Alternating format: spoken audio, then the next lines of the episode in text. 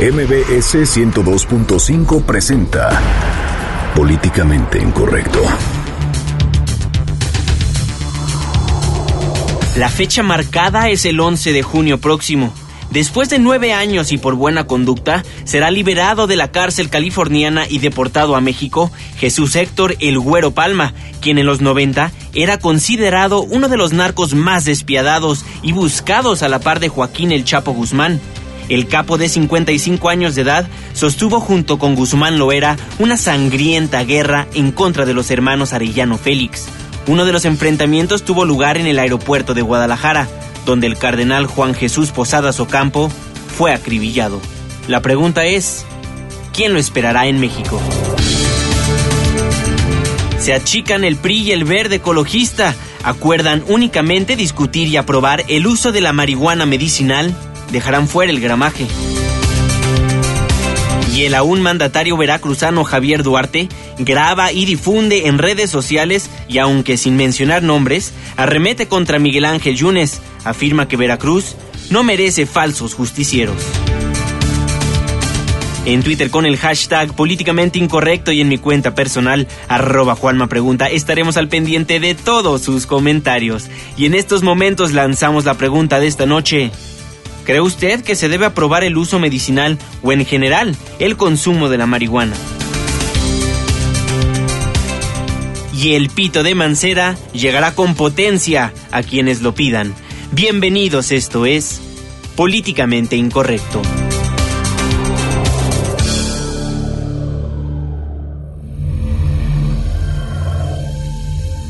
Estás a punto de entrar a una zona de polémica y controversia. Una zona de discusiones álgidas y análisis mordaz. Estás entrando al terreno de políticamente incorrecto. Entra bajo tu propio riesgo.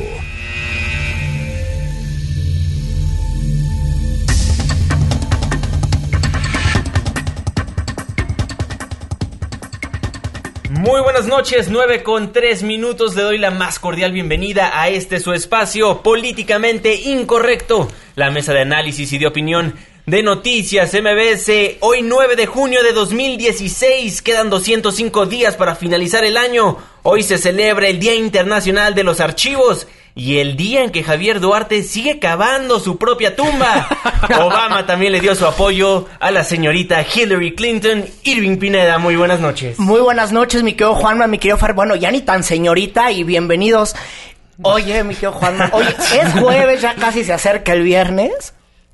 Y lo único que está claro este jueves es que hay pitos universales, como ya lo contabas en el teaser.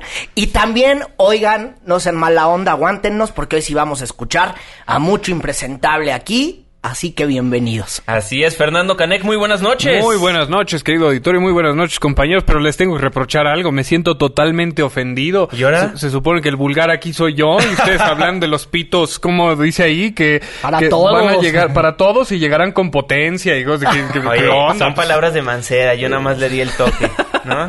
Aquí nada más se anuncia lo que dicen Autogol, otros. mano. Oigan, pues vaya tema de seguridad el que se vivió en nuestro país. Uno lo van a extraditar y a otro viene de regreso.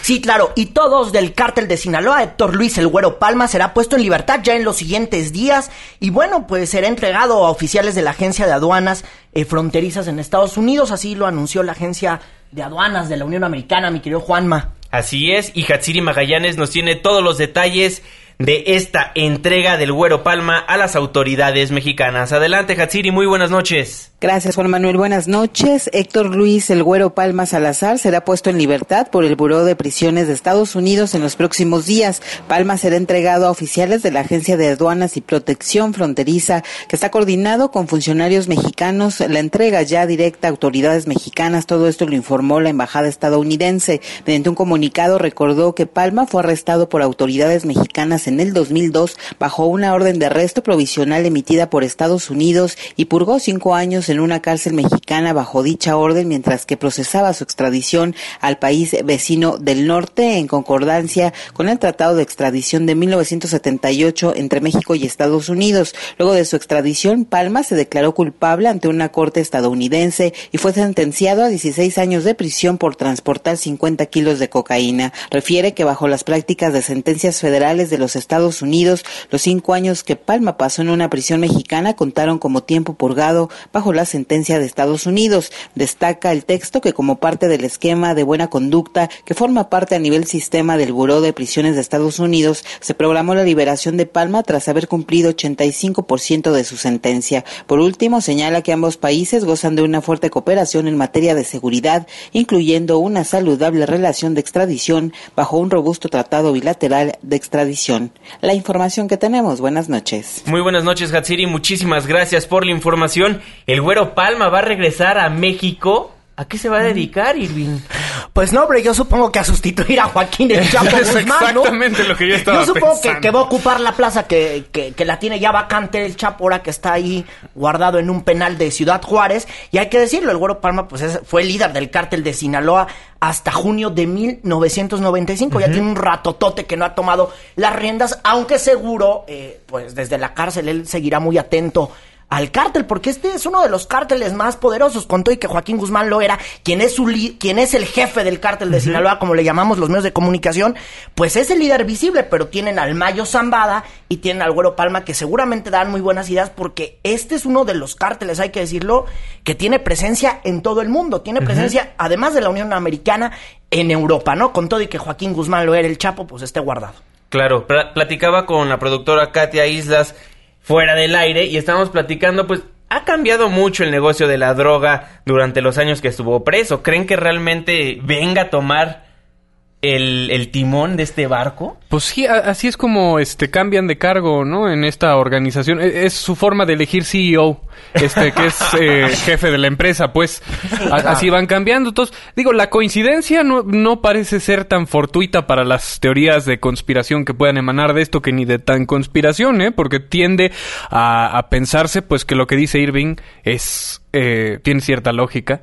¿No? Que vaya a tomar el cargo ahora un nuevo cabecilla de, de la droga. Claro que sí, porque seguramente falta un líder. Ahora que Joaquín Guzmán Loera está, pues está detenido, está cumpliendo ahí una pena con la justicia mexicana y posiblemente será llevado a la Unión Americana, mejor dicho, será enviado a la Unión Americana, pues suponemos que él pudiese hacerlo. Claro. La, la coincidencia es eh, demasiado incómoda, ¿no? Por lo menos ya estará en México y ya estará, pues un poco más cercano. ¿No creen de que se vaya a retirar? Bueno, estuvo como un excelente prisionero en Estados Unidos. únicamente cumplió el 85% de su condena. Tenía 16 años, cumplió únicamente 9. ¿Creen que realmente regrese a la cárcel? O sea, se arriesgue a regresar más bien. Pues Bueno, quién pues sabe eso- si eso eso ya es estar de sí. ¿no? Básicamente. Sí, por eso digo que son teorías conspiracionistas, pero que nos dan todo para que así se, a- así se puedan gestar estas teorías, ¿no? Claro, por supuesto. Oigan, ¿se acuerdan que el pasado 7 de mayo el comisionado nacional de seguridad, este, el señor Renato Sales, pues nos informaba que fuerzas federales detuvieron a Inés Enrique Torres Acosta, el operador del cártel de Sinaloa y jefe de seguridad del Mayo Zambada durante un operativo realizado en Durango, Durango? Bueno, ¿de qué se le acusó? Pues presunto responsable de coordinar la producción, acopio, transportación y comercialización de marihuana, metanfetaminas, cocaína, heroína y todas esas drogas hacia Estados Unidos. Pues bueno, el día de hoy, el juzgado quinto de distrito de procesos penales federales de esta ciudad dio entrada a la solicitud promovida por la Corte Federal de Distrito Sur de California, Estados Unidos, para que se le extradite. ¿Cómo ves, Irving Pineda? Bueno, pues igual que Joaquín el Chapo Guzmán, la verdad es que aquí los, los amigos del cártel de Sinaloa no les gusta tanto al gobierno, hay preocupación y seguramente es que se tomó esta decisión porque pues sí tenerlos es un riesgo, ¿no? Ya ven que cavan túneles y que entonces que les gusta salir de noche y que bueno, no, no dejan dormir al Comisión Nacional de Seguridad ni a nadie. Entonces supongo que es por eso. La decisión y además que es reclamado también por una corte de la Unión Americana por delitos vinculados al narco. Claro. Eh, parece que cambió la opinión del gobierno federal y ahora habrá que ver qué es lo que dice la Cancillería, porque ellos tienen que dar el visto bueno para que este hombre pueda ser enviado a la Unión Americana. Es un proceso larguísimo, porque hay que decirlo, bueno, ya como lo hemos visto con Joaquín el Chapo Guzmán, que es el jefe del cártel de Sinaloa, pues se tiene que eh, primero dar el visto bueno y después del visto bueno los amparos y luego lo que se resuelve. Y en verdad que es un proceso eh, largo y complicado el que pueda ser para que un sujeto o para que un delincuente pueda ser enviado a la Unión Americana. Habrá que estar muy atentos a lo que dice la Cancillería. No ha habido una respuesta formal, no ha habido, eh, mejor dicho, una comunicación, porque pues seguramente todavía ni ha dado el visto bueno, seguramente estarán en este el análisis y ya no lo comunicarán en los siguientes días, pero importante lo que dice el juez, ¿no? Pues si hay chance, si se valora, si es posible, y pues es que nadie los quiere tener aquí, ¿no? es que mandamos dos y nos regresan uno. Exacto, no, es que eh, ahí Es un intercambio, para el o sea, Chapo es un win-win. Entre más rápido manden al Chapo, más rápido se regresa, hombre, que también vea eso, pues hay hay, hay beneficios del intercambio así. O más rápido chismea todo lo que puede decir, ¿no? En la Unión Y Americana. a ver a quién va a embarrar, ¿no? Porque el, el narco no se hace solo, ¿no? Sí tiene dos que cinco amigos gobernadores o, o metidos pues en la función pública, llamémoslo así, ¿no? En los gobiernos. Ay, ¿tú crees que, que, que- que acusaciones tan, tan infundadas y tan hiperbólicas está En usted exclusiva haciendo? para en políticamente exclusiva? incorrecto. No, hombre, ay, no, No. eso no pasa aquí en este país. Si no, nuestras verdad es que autoridades son impolutas, hombre. Bueno, pero en general se ve bien el gobierno mexicano que está haciendo su chamba, tratando de mantener un orden en la seguridad. ¿Lo ven de esa manera o no? Pues... eh. Ah, yo no lo veo así. Sin yo no lo veo comentarios. Sin Sí. comentarios. Sí. Vámonos al siguiente tema. 9 con 12 minutos. Están en Políticamente Incorrecto. Les recuerdo nuestras cuentas de Twitter para que sean parte de la controversia, sean parte de este debate. Arroba Juanma Pregunta. Arroba Irving Pineda y también que nos marquen al 5166-1025. Esperamos sus llamadas, por favor. No nos dejen solos. Es jueves y yo sé que hay partido y toda la cosa, pero no sean mala onda, ¿no? Hay como cosa suya. Pero también hay tráfico. No, hombre, y un buen, un buen. Pues sí, pero van costó- oyendo o el partido a o esto. MBS. Y hay, hay religiones y hay compromisos. Hay diferencia entre las dos cosas. Exactamente. Y Fernando. Canek. a mí síganme en arroba Fernando Canec y por favor síganos en nuestra página de Facebook porque estamos prospectando muy pronto estar subiendo mucho más contenido exclusivo para ustedes a esa página. Estamos pero- como políticamente incorrecto. Pero que le echen un like, ¿no? Si no, no hay Exacto, nada, sí, ¿no? por eso, Si- esa es la forma no hay de like, seguir. Pues uno no se encuera, básicamente, ¿no? 9 con 13 minutos, nos vamos a un corte comercial, pero no se vayan porque al regresar les contamos de lo que los priistas y los del verde ecologista le harán al, decol- decálogo marihuano. Pausa, regresamos. Opiniones controvertidas. Discusiones acaloradas. Continuamos en Políticamente Incorrecto. Políticamente Incorrecto. Venimos manejando lo que viene siendo el análisis mordaz e irreverente. Continuamos.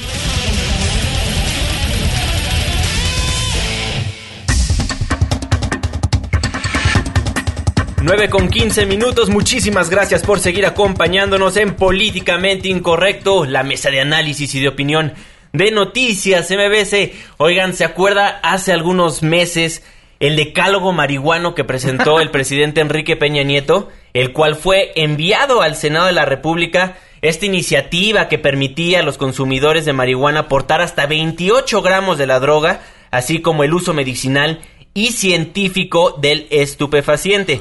Bueno, pues los senadores del PRI y del Verde Ecologista acuerdan impulsar la aprobación de marihuana medicinal, pero pospusieron el gramaje. Oscar Palacios con la información. Adelante, Oscar, muy buenas noches. Gracias, Juan Manuel. Buenas noches. Senadores del PRI y del Partido Verde Ecologista acordaron impulsar únicamente la aprobación del uso médico de la marihuana y posponer la discusión de la propuesta que plantea incrementar el gramaje permitido para su posesión, la cual señalaron requiere de un mayor análisis. Durante su reunión plenaria previo al periodo extraordinario de sesiones que arranca el próximo lunes, legisladores del PRI y del Verde Ecologista determinaron también avalar la miscelánea penal, el tema del mando policial mixto y las leyes secundarias en materia de combate a la corrupción. Justo en este marco, senadoras del PRI criticaron la postura de la bancada del PAN, que advirtió que la única prioridad de su bancada será la aprobación de las leyes correspondientes al Sistema Nacional Anticorrupción. La senadora Angélica Araujo Lara señaló que el cambio de posición de los panistas deja claro que su estrategia era netamente política. En realidad ellos quieren ir solamente con el tema del Sistema Nacional Anticorrupción. Lo que queda muy claro y creo que es importante resaltarlo es que era una estrategia netamente política y que sabemos que desafortunadamente muchas de las acciones pues tenían un fin político y eso es, es importante siempre señalarlo. ¿no? Por separado, el senador panista Ernesto Cordero Arroyo confirmó que su bancada solo tiene como prioridad la aprobación de las leyes anticorrupción, aunque reconoció que se podría avanzar únicamente en el caso de la regulación de la marihuana para uso médico. La liberalización que se propone a la unidad de gramaje, bueno, no hay, digamos que no hay mucho, mucha entusiasmo por parte de los comercios, pero tampoco por parte del PRI tampoco por muchos del PRD, tampoco es un tema nada más del PAN. Entonces, a lo mejor puede salir el tema terapéutico medicinal, que eso probablemente pueda salir, pero la otra, pues si no hay ánimo ni en el PAN. Finalmente, el coordinador de los senadores del PRD, Miguel Barbosa Huerta, señaló que su bancada irá con todo en el caso de la regulación de la marihuana, aunque reconoció que hay quienes quieren que se vaya más a fondo y se contemple el tema de la producción. Es el reporte, Juan Manuel. Buenas noches. Muy buenas noches, Oscar. Muchísimas gracias por la información. Le preguntamos a través de nuestra cuenta de Twitter, arroba Juanma Pregunta, ¿en qué términos cree usted que se debe aprobar el consumo de la marihuana? El 22% nos dice en su uso medicinal, el 11% nos dice en general y el 22% nos dice con aspectos limitados. El ganador de esta encuesta, el 45% con... ¿Me repite la pregunta? Ándele, ya tenemos en la línea telefónica de Políticamente Incorrecto a Juan Francisco Torres Landa, secretario general de la Fundación México Unido contra la Delincuencia. Don Juan, muy buenas noches, ¿cómo está? ¿Cómo estás, Juan Manuel? Irving, Fernando, qué gusto saludarlos. Igualmente, Juan. Oiga, pues, ¿cómo ve lo que dice el Partido de la Revolución y el Partido Verde? Pues mira, creo que muestra nuevamente eh, hipocresía y de alguna manera ceguera ante lo que es un, problema muy serio que enfrenta la ciudadanía y es el hecho de que si ya se hizo la declaración formal por parte de la Corte de que la política de antidrogas es anticonstitucional y que el propio presidente en la ONU y ante la iniciativa que presentó declaró que la política de drogas es contraproducente y que efectivamente no genera los resultados deseados, eh, el no ir adelante con los cambios, aunque la iniciativa del presidente es de suya muy limitada, muy corta en sus alcances, el darle eh, largas y de alguna manera sacarlo de la agenda legislativa, pues es un despropósito enorme y una tomada de pelo para la ciudadanía y todas las personas que, que han dedicado mucho tiempo a justamente procurar mejores condiciones de seguridad, justicia y legalidad que hoy en día en el país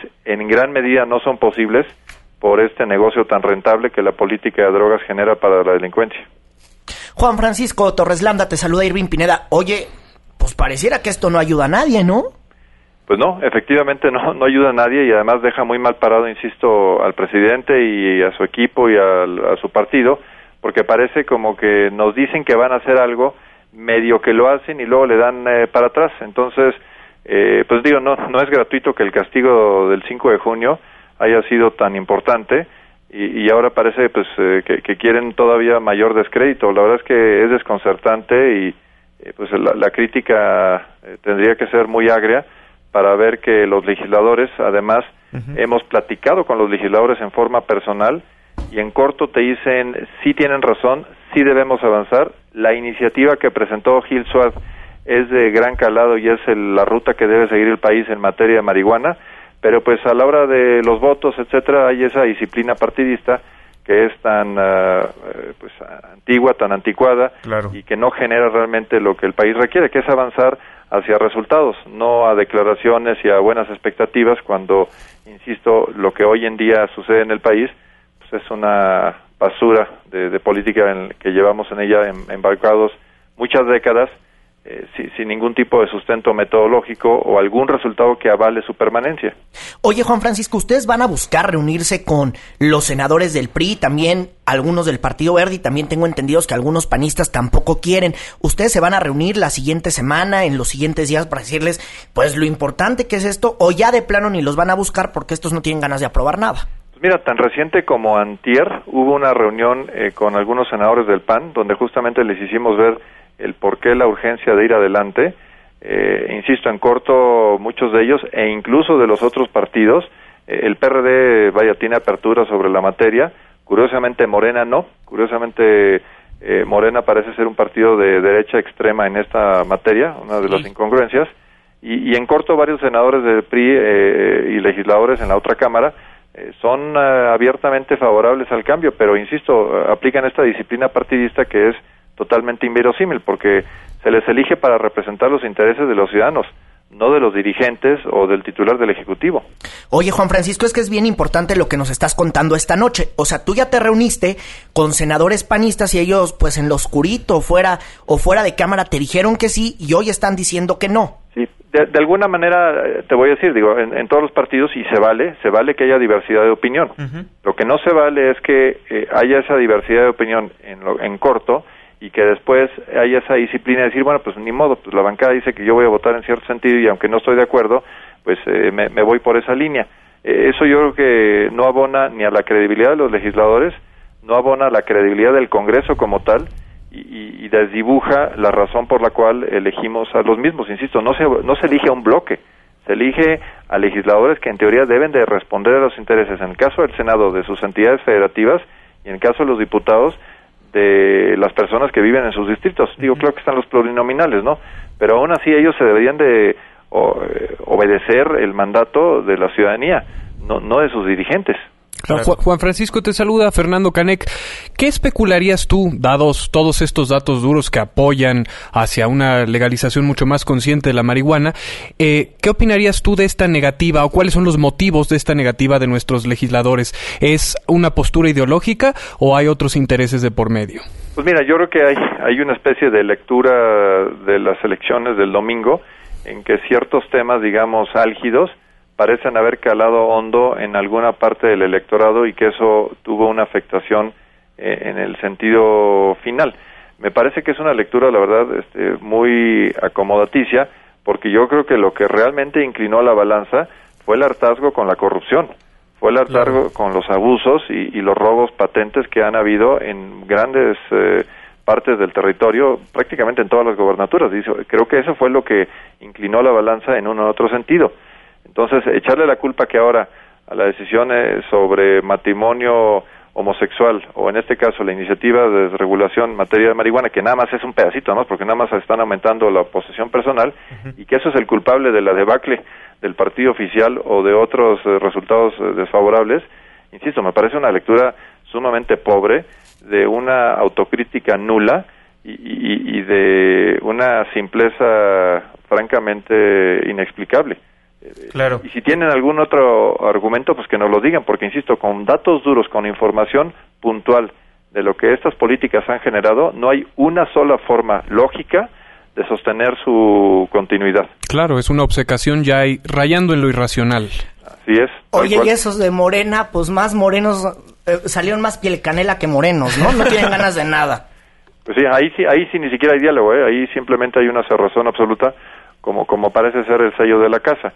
Eh, pero repito, en los otros legisladores hemos tenido esas reuniones, insisto, tan reciente como hace dos días, y, no, pues eh, hay estos bandazos de absoluto desconcierto. Estamos platicando con el secretario general de la Fundación México Unido contra la Delincuencia, Juan Francisco Torres Landa. Juan Francisco, ya para finalizar, la mejor iniciativa que se ha presentado en el Senado de la República fue la de Roberto Gil Suárez junto con las organizaciones civiles. Sin duda, esa iniciativa que fue el fruto de trabajo de eh, mucho tiempo y de muchas eh, agrupaciones, incluyendo al CIDE y otros eh, expertos en la materia, sí recoge, digamos, las mejores prácticas internacionales y me atrevería a decir, y esto, digamos, abona a, que el, senador Roberto Gil Suárez tuvo pues las agallas de decir esto va para adelante porque funciona y funciona bien, esa, esa legislación te diría que es de vanguardia mundial, o sea, fue de alguna manera eh, ensamblar los mejores elementos que vimos de muchas eh, legislaciones en distintas partes del mundo y generar una que fuera perfectamente aterrizada a la realidad nacional. Eh, por supuesto que es perfectible la iniciativa, pero en su esencia y lo que busca es, sin lugar a duda, el mejor punto de partida para una discusión sana y que llegara a esto, a tener un producto que finalmente avalara lo que la Corte dijo en noviembre, que la política actual es anticonstitucional y, generar una política que sí respete derechos humanos y que se meta de lleno al tema de prevención, al tema de tratamiento, al tema de que esté esto un problema de salud pública y no de violencia y balazos como sigue siendo hasta esta fecha. Claro, por supuesto. Juan Francisco Torres Landa, secretario general de la Fundación México Unido contra la Delincuencia, muchísimas gracias por tomarnos la comunicación aquí en Políticamente Incorrecto y si me lo permites hay que seguir en comunicación.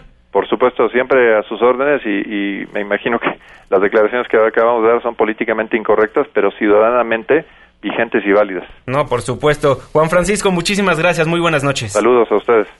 Pues bueno, importante lo que nos menciona Juan Francisco Torres Landa Dice que tal vez las elecciones tuvieron algo que ver, qué interesante. No, hombre, y qué coraje da, y qué les parece si para ir revisando un poquito más la, información de lo que ha pasado esta noche, porque esta sí es de la información que nos va llegando apenas ahorita, vamos a escuchar a la senadora del PRI, Lilia Merodio, porque ella dice, pues sí, la priista, que no es tan importante la iniciativa que mandó, pues el propio presidente Peña Nieto, y que a mí me parece de las mejores iniciativas que ha enviado el presidente Peña, pero pues a sus senadores parece que que no les gusta, aparte de lo que dijo hace unos minutos en una conferencia de medios.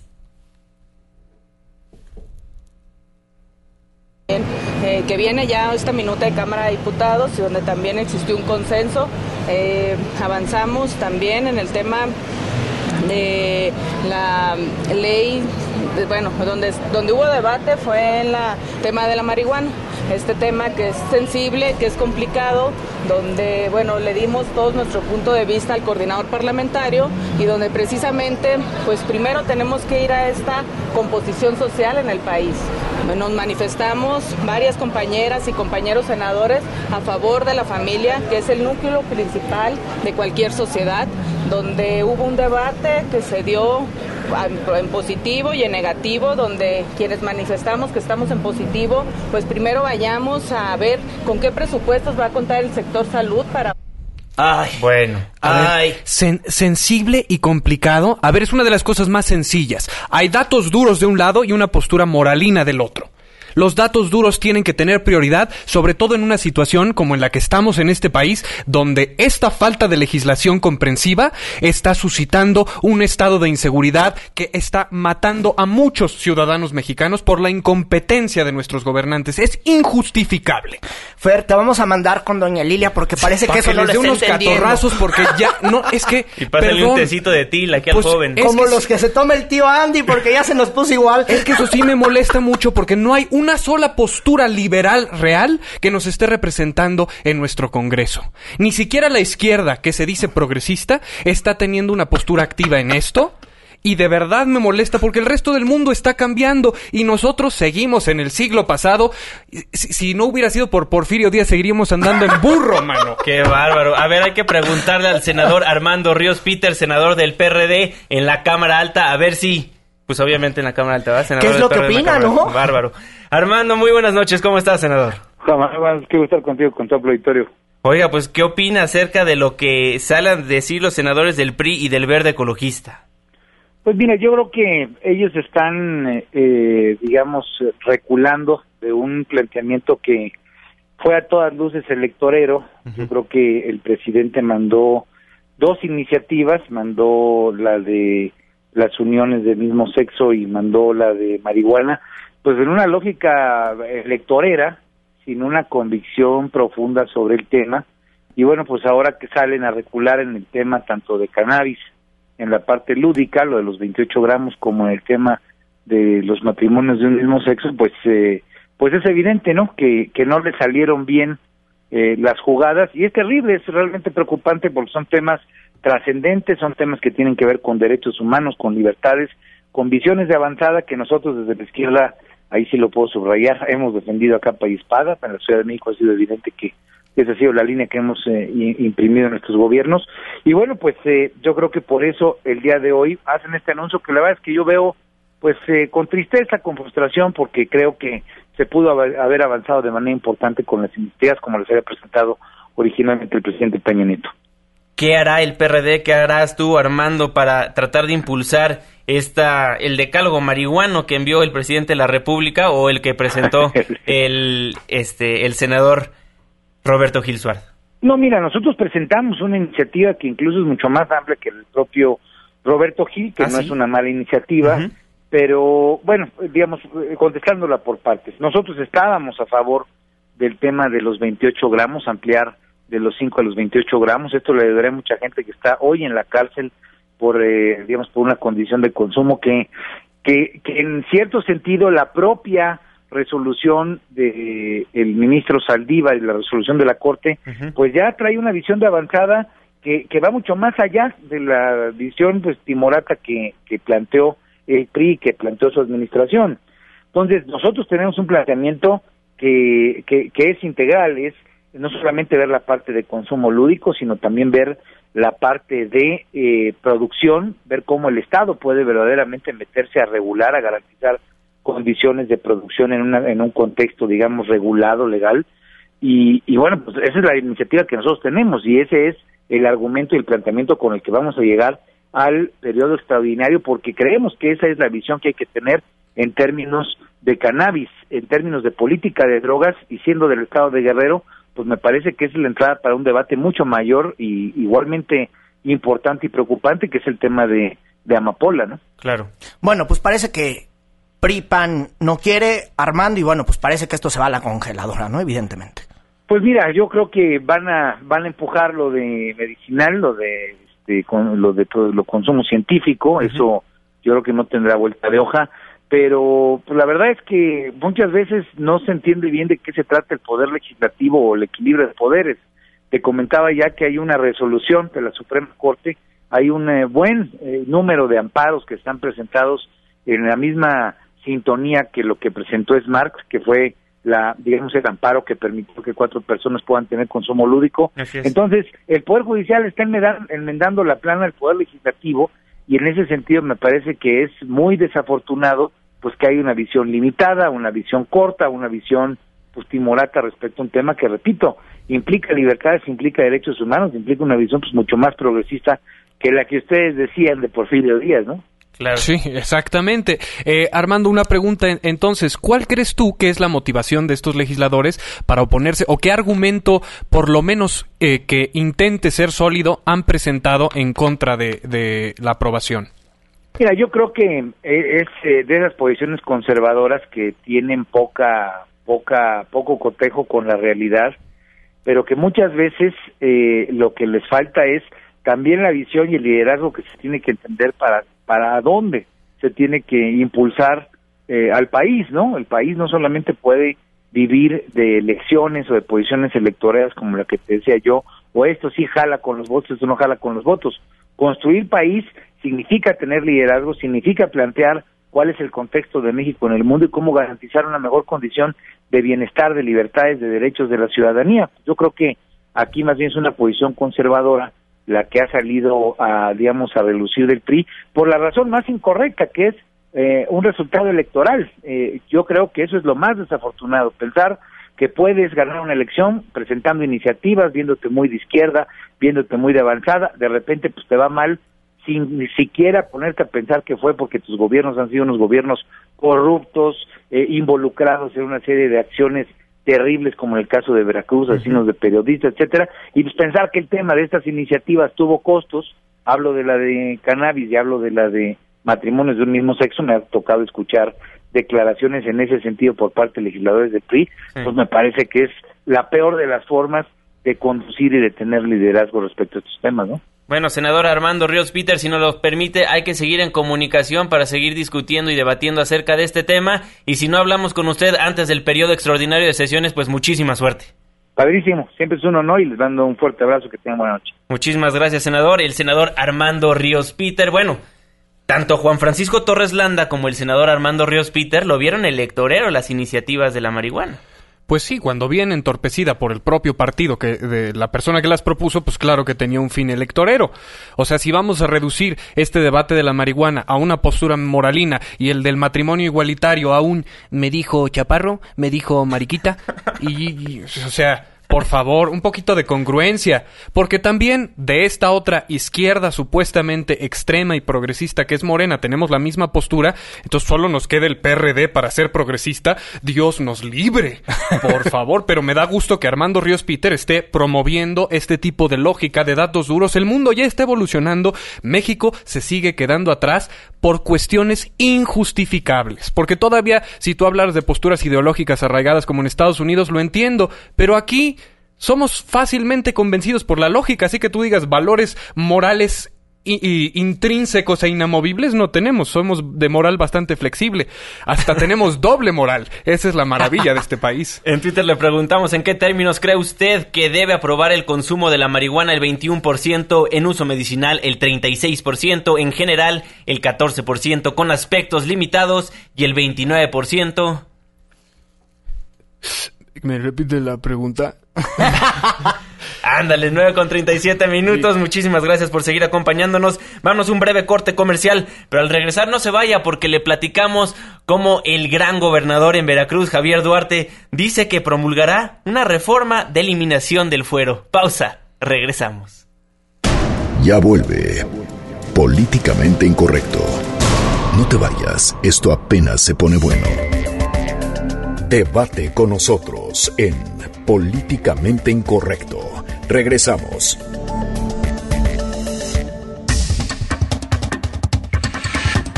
Nueve con 39 minutos, estamos de vuelta en su programa Políticamente Incorrecto, la mesa de análisis y de opinión de noticias MBC. Pues aquí en este espacio hemos hablado ampliamente acerca de las elecciones y también acerca de lo que pasa en Veracruz, este estado que está en llamas, pero aparentemente Javier Duarte no opina lo mismo. El gobernador del estado hoy difundió a través de las redes sociales un video donde básicamente dice que nada es su culpa.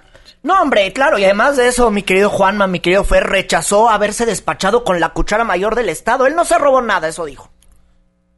Los desvíos de los que se habla solo existen en la mente tortuosa de quien sí tiene denuncias formales por enriquecimiento ilícito y gravísimos señalamientos por falta de probidad como persona. Ándale, eso es lo que dice Javier Duarte. Le faltó el maldito murciélago. y todavía para tratar de darnos más a tole con el dedo, dice que va a quitar el fuero en aquella entidad. Es por ello que próximamente promulgaré la reforma constitucional aprobada con toda responsabilidad por el Congreso Estatal que elimina el fuero al gobernador del estado. Estaría muy bueno, señor Javier Duarte. Pero qué raro que usted lo quiera aprobar cuando ya se va del cargo, ¿no? Qué raro, señor Duarte, que usted quiera quitar el fuero cuando ya no va a estar en el cargo, ¿no, hombre? Pues para aprobar esas leyes cualquiera. Y también, pues, él negó, él, él también hizo más negaciones, porque este fue el video de las negaciones y de los no. Y bueno, pues parece que le mandó un mensaje al virtual ganador de los comicios para renovar esa gubernatura, que es Miguel Ángel Yunes del PAN y PRD. Cada quien es responsable de sus acciones y protagonista de su pasado y su presente. Y eso parece olvidarlo quien hoy agrede y vocifera. Hay quienes tienen un pasado de corrupción y perversiones que tratan de ocultar tras un falso y ridículo disfraz de vengador justiciero. Oigan, pues al gobernador Javier Duarte como que se le olvidó que la Auditoría Superior de la Federación tiene 26 denuncias abiertas por desvíos, nada más 26. y de millones de pesos, o sea, no estás hablando de 500 pesos. Claro, esto me recuerda a las películas de hace muchos años donde los dinosaurios se comían a sí mismos. Entonces estamos viendo justo eso. Porque, híjole, mano, qué, qué cinismo. Eh, tratar de voltear la tortilla a alguien que sí tiene mucha cola que le pisen, pero que ahorita te está pisando la cola a ti. Entonces, digo, mientras dé la cara ante los hechos que tiene que dar la cara Duarte, yo creo que la ciudadanía quedará satisfecha. Ya después pasamos con los próximos gobernadores. Sí, bueno, oye, y también Miguel Ángel Yunes pues le contestó, él dijo, bueno, pues yo no siento que ese mensaje sea para mí, parece que es para alguien más, pero pues evidentemente este tipo de mensajes se los manda al gobernador y pues qué mala onda, ¿no? Pues sí, pero es que está tratando de defender lo indefendible, es que es que no puedo lograr entender cómo se atreve a hacer esto. Lo también lo buscamos nosotros en políticamente incorrecto y por supuesto que no está dando entrevistas Exacto. por obvias razones. Hay un fenómeno muy interesante de la burbuja prista, como que todos viven en un mundo idílico donde la realidad no es tal. ¿No? El, el sentir ciudadano tiene que ser por otras razones, no porque están eh, que estamos hartos de su corrupción, de su mal manejo, de las componendas, del cochupo y de todo lo que tienen. Eh, na- es, es una burbuja que los protege de toda realidad. Ellos viven en un México alterno. Ese es aparentemente el problema. Sí, bueno, y es que la verdad es que yo con todo respeto siento que este mensaje pues es como tirarse un poquito más, ¿no? Si de por sí la gente no lo quiere, bueno, pues con esto en YouTube, bueno, pues es para que lo quieran menos, ¿no? Al fin y al cabo que ya se va, señor Duarte, no pasa nada. Es que por eso me impresiona. Voy a quitar el fuero después de que me vaya. ¿no? Ah, ya bueno. que va a acabar mi, mi, mi Sí, sexenio. Chucho, ¿cómo no? Qué. No, para que la gente piense que hizo algo. Ah, muchas gracias, señor. ¿Para autometerse a la cárcel? ¿O por qué decidió hacer esto? ¿Por qué creen que haya tratado de difundir este video? Por Bueno, una conciencia para- social este exacerbada, o sea, realmente quiere darle un beneficio a la gente de Veracruz antes de irse. Es un alma caritativa, si lo ha demostrado durante todo su sexenio, hombre. No, hombre, y hay que ponerle una estatua gigante en Jalapa, nada más falta, ¿no? No, porque que- luego se la tiran. Entonces, Es que está bárbaro lo que está pasando en Veracruz, pero de Veracruz vamos al bello estado de Tlaxcala, donde Lorena Cuellar Cisneros, la candidata al gobierno de Tlaxcala por el PRD, pues desconoce el triunfo del PRI. Lorena, muy buenas noches, ¿cómo está? Hola, ¿qué tal? Buenas noches, gusto saludarte. Oiga, el PRI no ha ganado en Tlaxcala entonces. Pues yo no reconozco por ningún motivo los resultados electorales. El instituto nos ha negado hasta ahora información que le hemos solicitado anteriormente. Sin embargo, tenemos todas las evidencias y a cada momento va surgiendo nuevos datos del fraude que se perpetuó en Tlaxcala. Quiero comentarte que mm, ganamos, por ejemplo, lugares emblemáticos como es Tlaxcala capital, Ixtacuistla, eh, Calpulalpan, diferentes municipios. Ahora que se hizo el reconteo, porque se logró buscar el- la oportunidad de abrir los paquetes electorales. Y el PRI hasta ahora el reporte que yo tengo tuvo tre- 73.793 votos. Y nosotros ellos ya con toda la coalición y nosotros eh, 77.786 en este primer en este primer ejercicio con seis distritos que es lo que yo tengo a la mano y bueno pues seguimos en esta lucha y como se rebasó el 20% desde luego estamos ya en la facultad de solicitar que se abren todos se abran todos los paquetes electorales de todos los distritos de los 15 distritos y podamos contar Lorena, te saluda. todas las, las eh, paquetes electorales. Lorena, te saluda Irving Pineda, discúlpame. Oye, ¿cómo, ¿cómo se hizo el fraude? A ver, cuéntame cómo se hizo porque no acabo de entender. Si tú lo ves en el PRE, si ustedes lo contabilici- contabiliza de manera este, horizontal, vertical, van a encontrar un, una cantidad. Y si la hacen el conteo de manera horizontal, encontrarán 20 mil votos más. Hemos detectado 124 mil eh, casillas, perdón, 124 casillas, que son las que le benefician al PRI con fraudes. Y hemos demostrado que estas casillas, por ejemplo, tienen 1.400 votos cuando pues solamente entregaron 750 boletas en esa urna y no había más, no no entregan más que esa cantidad. Entonces, pues cómo pudieron haber metido 7500 votos tan solo para el PRI? O sea, ¿es un fraude cibernético? Es un fraude en parte cibernético y en parte, desde luego, tuvieron boletas falsas, hicieron muchas cosas, desde luego, en contubernio con el Instituto Tlaxcalteca Electoral. Y pues es algo que realmente lastima al pueblo de Tlaxcala, porque no se ve realmente reflejado su voto. El 60% no quiere a este gobierno. Está cansado del gobierno de Mariano González Saúl y siempre en todas las encuestas, eh, pues lo decía. Estaba siempre yo arriba en las encuestas y desde luego refrendó su voto, refrendó el voto de la ciudadanía en los en la mayoría de todas las este, casillas. Sin embargo, ellos se contabilizan tres veces el, su mismo su misma votación. Y esto hace que se altere precisamente el voto el voto ciudadano. Y bueno pues ahí está perfectamente demostrado el, el fraude. Con decirte que ni siquiera Marco Mena ganó su propia casilla de acuerdo, pues Lorena Cuellar Cisneros, la candidata al gobierno de Tlaxcala por el PRD. Seguimos muy al pendiente de la información que vaya surgiendo. Muchísimas gracias por estar en el programa. Al contrario, y que estés muy bien, me da mucho gusto saludarte y gracias por la oportunidad de saludar a tu público. Muchísimas gracias, muy buenas noches. Bueno, ahí lo que tiene que decir la candidata al gobierno de Tlaxcala por el PRD, Lorena Cuellar, creo que está un poquito confundida en cuanto a las cifras y a lo que pasó realmente ahí en ese fraude que ella dice que hubo en el, el Estado dice que en las encuestas siempre estuvo arriba cuando las encuestas estuvieron mal en ese y en todos los estados. No, hombre, pues las encuestas de toda, ¿no? Bueno, las encuestas de quién la paga y además las encuestas de salida y la verdad, mi querido Juanma, mi querido Fer, a mí el fraude cibernético pues como que no me queda muy claro todavía, el de embarazar la urna, pues pudiese entenderlo un poco más. Pues mira, como en todo, el chiste es presentar evidencias contundentes e irrefutables. Y si hay especulaciones, pues cómo toma una, uno una postura a favor o en contra. Claro. Bueno, quien también estuvo platicando de las elecciones fue el tío de Fer, Andrés Manuel López Obrador. ¿Y qué fue lo que me dijo? Lo que dijo. Lo que a mí no me lo dijo. A ti te dijo que te puedes ir mucho. A mí me dijo que esto es un cochupo. bueno, pues él dijo que no es un riesgo para México.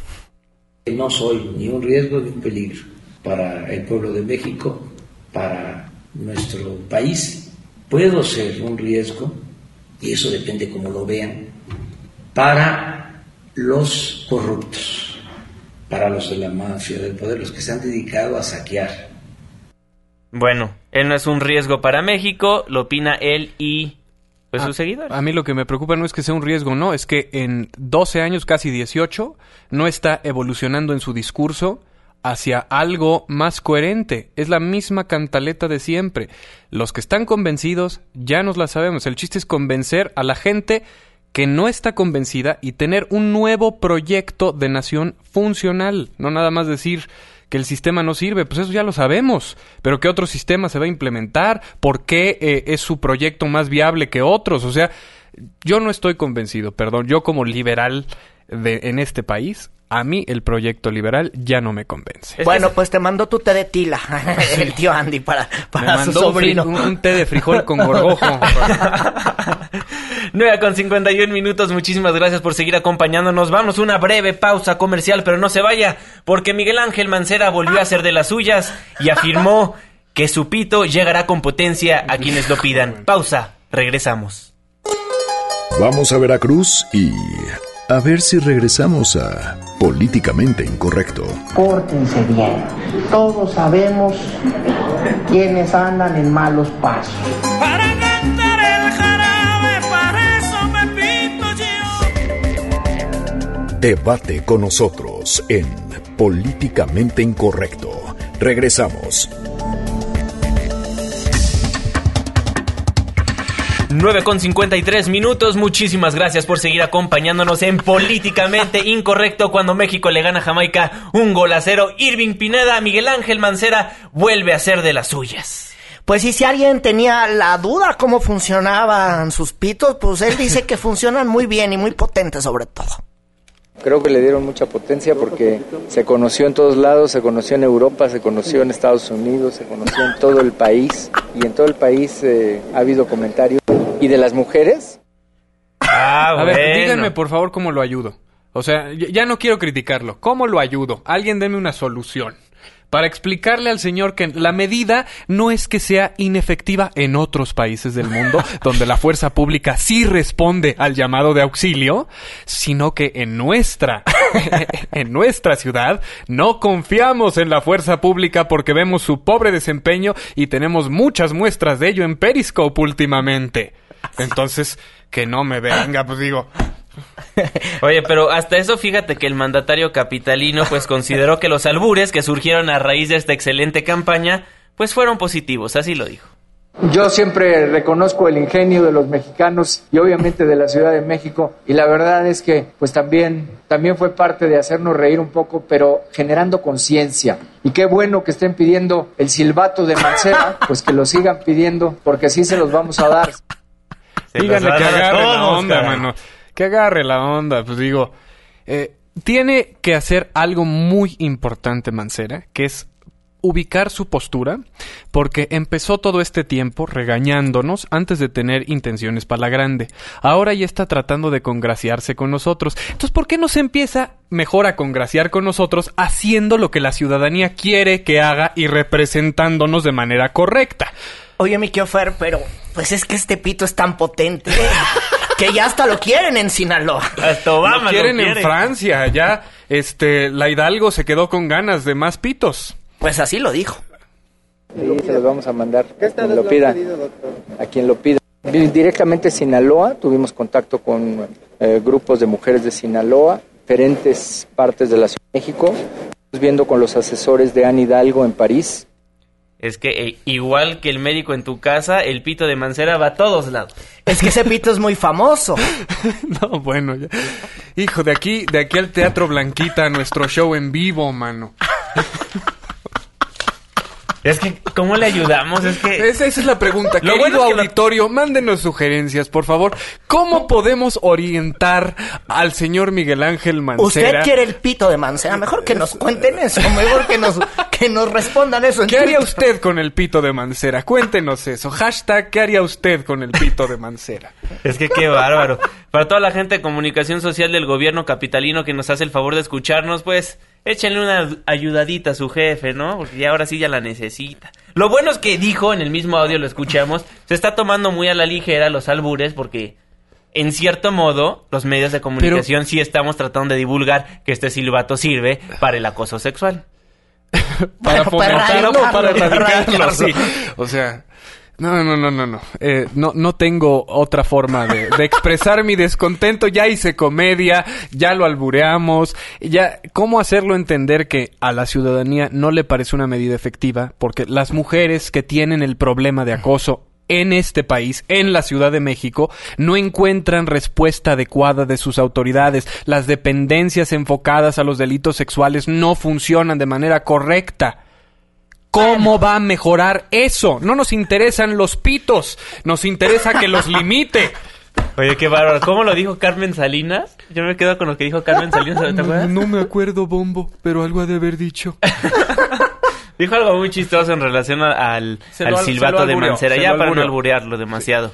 9 con 58 minutos nos teníamos que despedir de este su espacio y le recuerdo que mañana la cita es de 9 a 10 de la noche. Irving Pineda. Muy buenas noches a todos. Mañana las noticias continúan a las 5 y a las 6 de la mañana por el 102.5. No se despegue de la señal. Así es, Fernando Canec, muy buenas noches. Muy buenas noches, querido auditorio. Síganos en nuestras redes sociales, arroba eh, Juanma Pregunta, arroba Irving Pineda, arroba Fernando Canec. Síganos en la página de Facebook con el nombre políticamente incorrecto y métanse a mi Twitter que hoy les compartí un video de la toma de protesta de Javier Duarte, nada más para que tengan ese referente fresco. bueno, con gol de Chicharito finaliza la primera parte del encuentro México-Jamaica. México va ganando. 9 con 58 minutos. Muchísimas gracias por escucharnos. A nombre de todos los que formamos Políticamente Incorrecto, se despide de ustedes su servidor y amigo Juan Manuel Jiménez. Muy buenas noches. Esto fue Políticamente Incorrecto.